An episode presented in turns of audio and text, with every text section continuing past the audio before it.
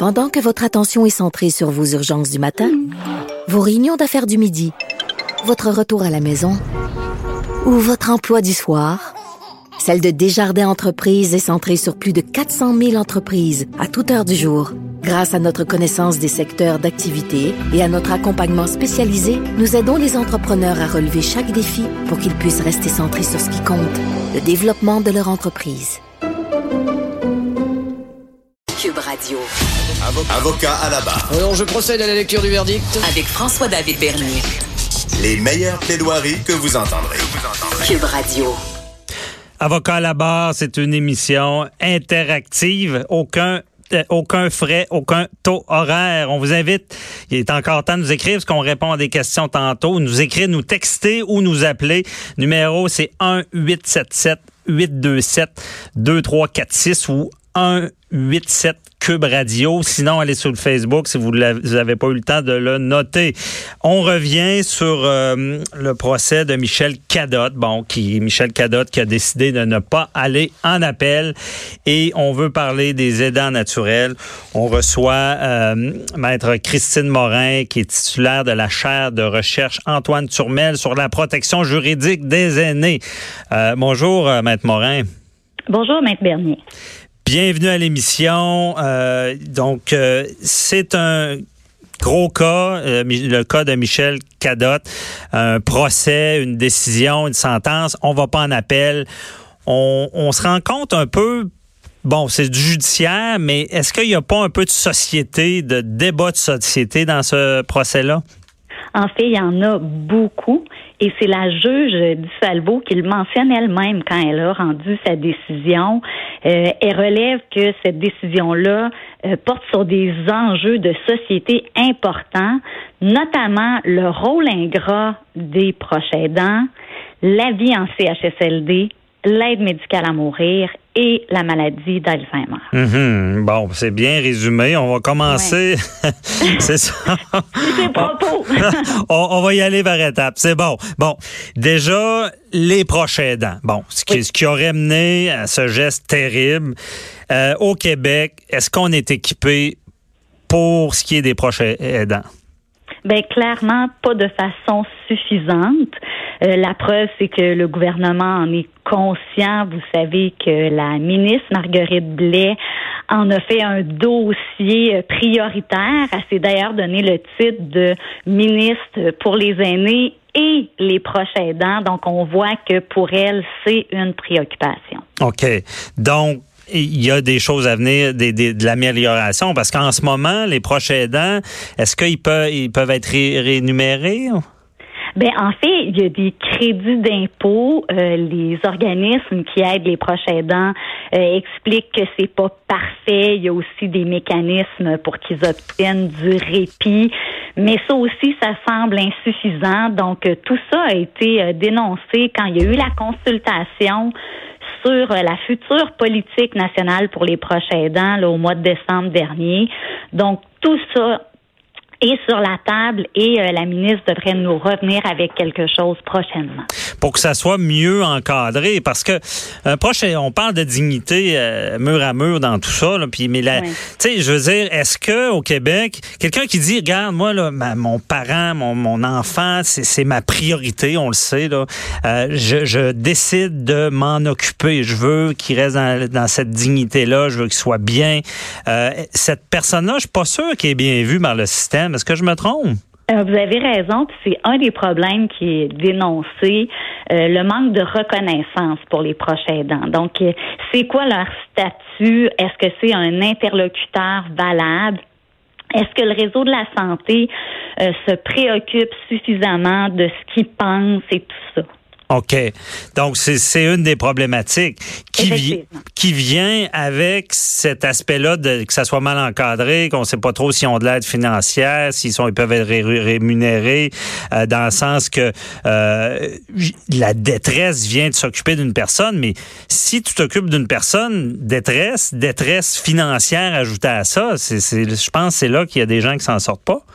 Oui, vous avez raison. En fait, ce qui ressort le plus souvent, c'est l'épuisement des proches aidants. Donc, les gens sont fatigués, ils ont besoin de répit, euh, leur isolement parce que Parfois, ils sont seuls pour aider une- un de leurs proches Mhm. et le besoin de reconnaissance, comme on mentionnait tout à l'heure. OK. Et vous, est-ce que vous croyez la ministre quand elle dit que oui, on va changer les choses? Ben, je veux la croire parce qu'il faut faire quelque chose, effectivement. Puis, elle semble sérieuse dans sa démarche. Donc, comme je vous disais, elle consulte beaucoup. Elle va avoir une politique. Donc, oui, on devrait voir des améliorations. OK, mais elle n'a pas de données d'échéancier, disant dans un an, on, on sort de la loi, on ne sait pas. Là. Ben, moi, j'ai pas les chiffres exacts.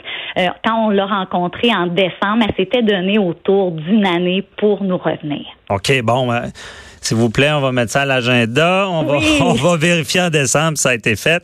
Check. On espère. C'est, c'est je ris, là, mais c'est sérieux. Euh, et je reviens, bon, OK. Premier aspect. Deuxième aspect. Tu sais, on peut pas dire qu'on n'évolue pas au Québec. Là, il y a l'aide médicale à mourir. Bon, déjà, on a fait des pas de géant. Euh, on, on permet à certaines personnes de, de pouvoir bénéficier, malgré qu'il y a des débats devant les tribunaux parce qu'il y a des concepts comme la mort raisonnablement prévisible, sait pas trop comment jongler, que la Cour suprême n'avait pas mentionné dans son jugement. Donc, tout ça, l'aide médicale à mourir, et il y a des trous. Il y a des trous.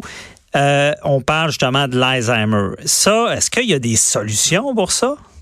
Ben en fait, il y a un groupe de travail, un groupe d'experts qui a été mis en place par le gouvernement du Québec pour réfléchir à ce que vous appelez des trous, puis penser à un élargissement éventuel de l'aide médicale à mourir, euh, notamment pour pouvoir la demander de façon anticipée. Ouais, c'est ça. Donc, on rappelle à nos auditeurs, on ne peut pas en ce moment prévoir à l'avance qu'on bénéficiera d'aide à mourir lorsque notre condition euh, sera détériorée. C'est un peu ça. Là. Exactement. Donc, en ce moment, la personne qui demande de l'aide médicale à mourir doit le faire par elle-même, donc doit être en mesure de donner un consentement libre et éclairé à cette aide médicale à mourir au moment où elle la demande. Et quand on a des gens, par exemple, atteints de l'Alzheimer, ben quand ils sont rendus en fin de vie, donc et c'est là qu'on peut le demander, ben généralement ils sont plus en mesure de donner, pardon, ce consentement libre et éclairé. OK. Et euh, mais c'est problématique. C'est complexe. Est-ce qu'il y a des pistes de solutions, je sais pas, avec euh, des évaluations de médecins? Que- Comment on pourrait même penser que ça pourrait être fait d'avance? Oui, ben en fait, que on n'a pas encore le rapport du groupe d'experts.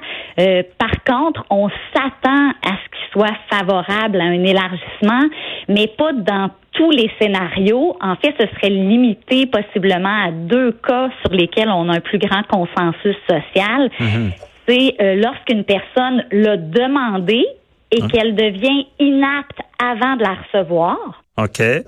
Donc, elle avait enclenché le processus, mais il s'est passé quelque chose qui a fait en sorte qu'elle a perdu son aptitude avant de la recevoir. Puis Mais là- l'autre. Mais là, on parle d'un court délai, là. Oui, généralement un court délai. Puis on parle un peu ce qui est arrivé dans. Cadotte. Là. Cadotte, je pense que c'était ça, elle l'avait demandé, puis en tout cas.